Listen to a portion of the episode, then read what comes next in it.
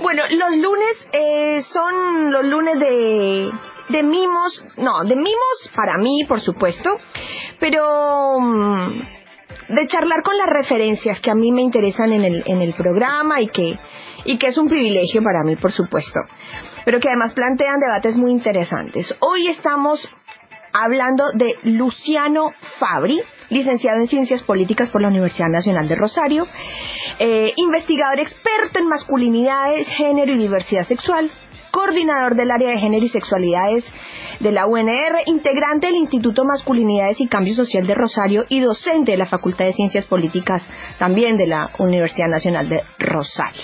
Y puedo seguir, es que además el currículum es tan largo, pero él tiene poco tiempo y yo no quiero, eh, no quiero gastar estos pocos minutos en decir todas las cosas que, que este, que este hombre hoy ha hecho.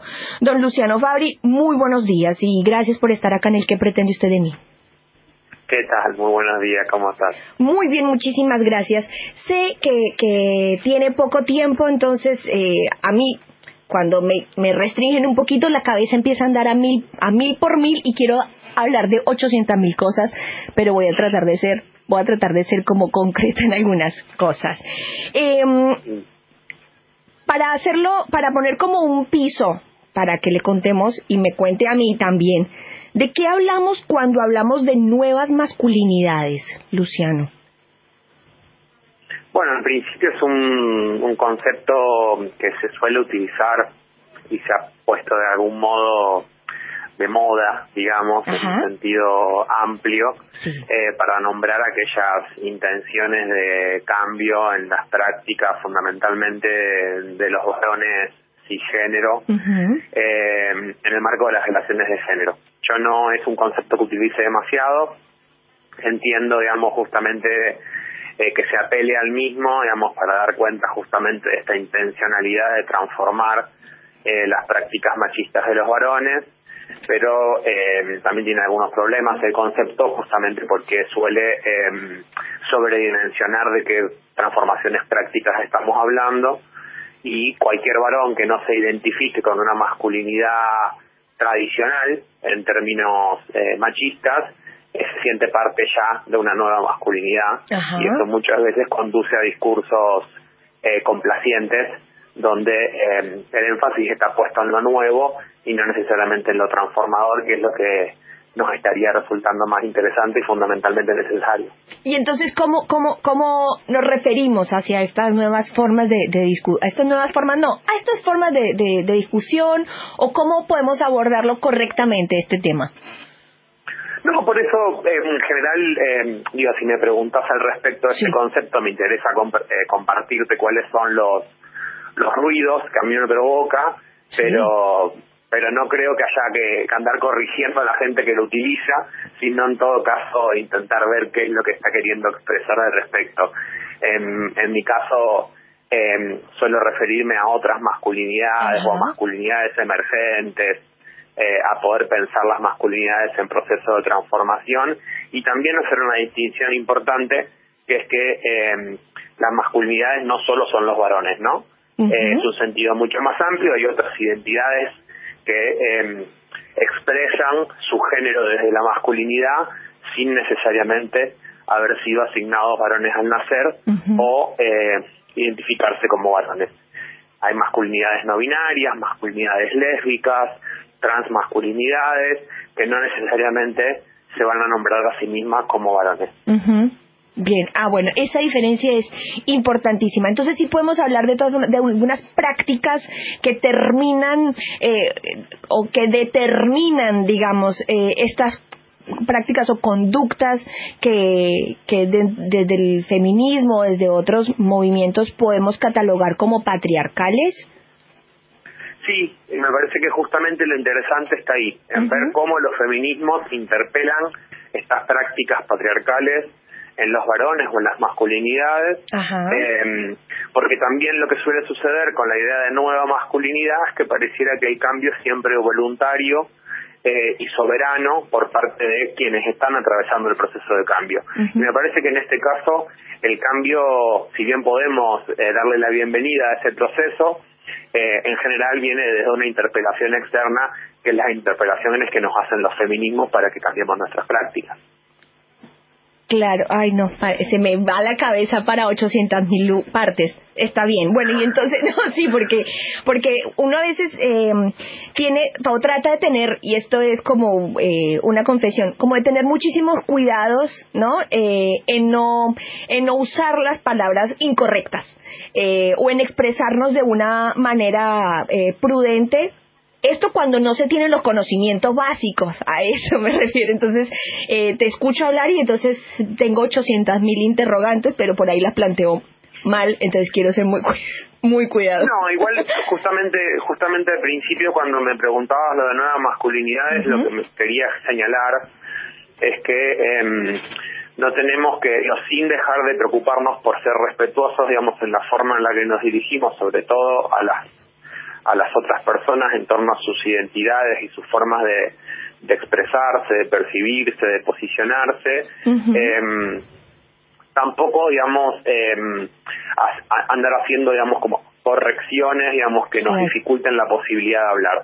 eh, me parece que esa no es la función de la precisión conceptual, ni mucho menos del trabajo académico o intelectual, andar diciéndole a la gente cómo tiene que expresarse, sino en todo caso poder establecer diálogos y cuando esos diálogos se establecen aportar algunas otras herramientas en función de las trayectorias que, que uno o una tuvo la posibilidad de, de realizar. Muchas de las cosas que yo digo hoy también son eh, críticas de las cosas que decía hace un tiempo, claro. eh, porque también uno va modificando las formas en las que piensa y se expresa.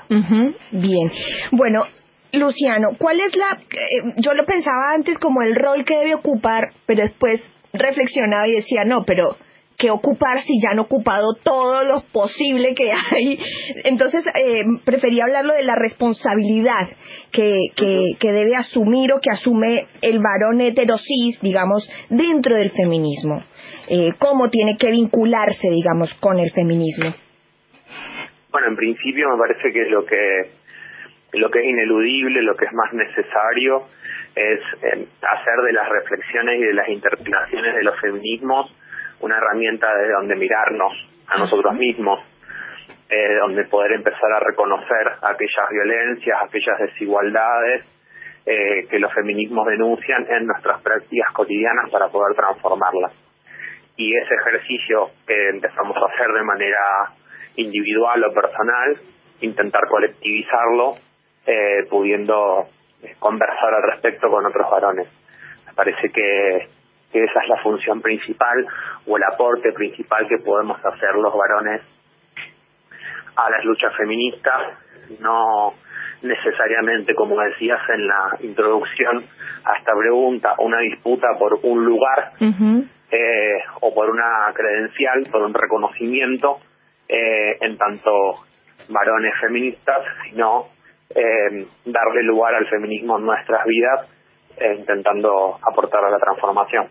Bien, claro, porque uno podría decirlo, esto dicho, eh, digamos, más, más íntimamente, uno puede decir, bueno, pero es que el varón es, re fácil de construirse para afuera, ¿no? Eh, en, en lo discursivo, pero después internamente en lo relacional o en lo vincular es donde ahí hay un trabajo que atraviesa el tuétano, diría, digamos, en y lo es, relacional. En todo caso eso es lo que nos interesa, ¿no? Ajá. Me parece que cuando cuando desde ciertos eh, espacios, digamos, desde los feminismos se denuncia de algún modo la hipocresía, digamos, de ciertos discursos de construcción masculina o se mm, realiza una parodia, digamos, sobre esta figura de del aliado, lo que se señala justamente eso, una brecha eh, demasiado grande entre lo que se dice y lo que se hace y en todo caso, eh, si bien decir es parte del hacer, eh, no se termina ahí y hay que poder eh, radicalizar, digamos, esa transformación más en nuestras prácticas que en nuestros discursos. Claro. Bien, ¿cómo afecta el patriarcado o la educación patriarcal y, estas, y estas, esta cadena de valor al varón?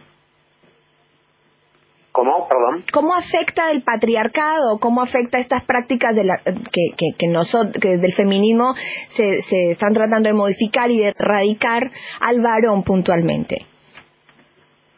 No, bueno, yo no creo que haya un, un varón, digamos, eh, al que le afecte de la misma manera. Creo que son muchas las formas en las que esto impacta en la subjetividad de cada uno.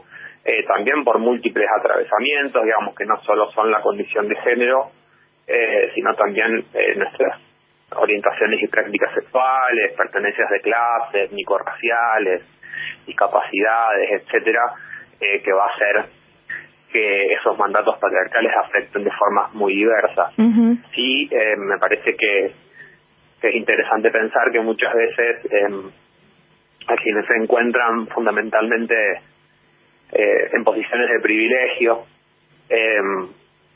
por, por estos mandatos patriarcales, por el reconocimiento social diferencial que implica ser asignado como varón, identificarte como tal, eh, muchas veces también eh, los privilegios tienen sus, sus costos, ¿no? eh, que tienen que ver también con, con digamos, el responder a, esos mandatos y, y, para poder responder a esos mandatos bloquear toda otra serie de, de posibles prácticas, deseos, emociones, digamos, que, que quedan de algún modo restringidas o reprimidas porque se entienden que nos restan autoridad, poder, eh, legitimidad.